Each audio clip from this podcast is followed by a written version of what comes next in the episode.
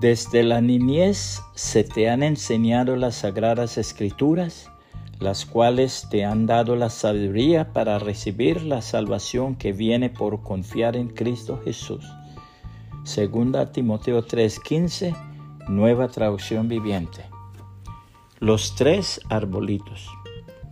Cuentan que había un joven de grandes aspiraciones. Era bueno, mas no sabía cómo vencer ciertos pequeños vicios.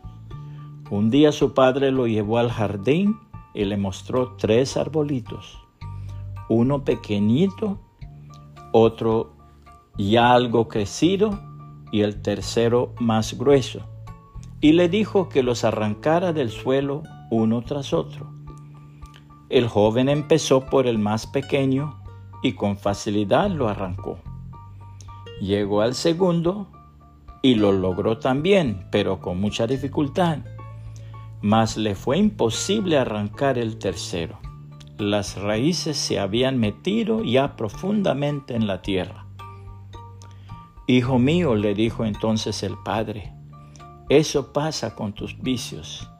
Si, si los arrancas de tu corazón, apenas notes su presencia, lo lograrás fácilmente. Si los descuidas, hallarás gran dificultad. Y si llegan a echar raíces, se harán dueños de tu corazón y difícilmente lograrás arrancarlos. El consejo bíblico es como sigue.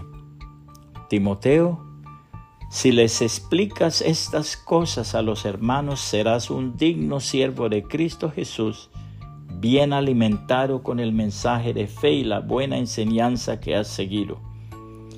No pierdas el tiempo discutiendo sobre ideas mundanas y cuentos de viejas. En lugar de eso, entrénate para la sumisión a Dios.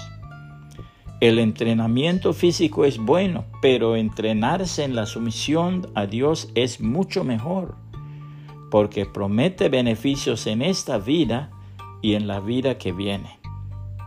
Esta declaración es digna de confianza y todos deberían aceptarla. Es por eso que trabajamos con esmero y seguimos luchando, porque nuestra esperanza está puesta en el Dios viviente, quien es el Salvador de toda la humanidad y en especial de todos los creyentes.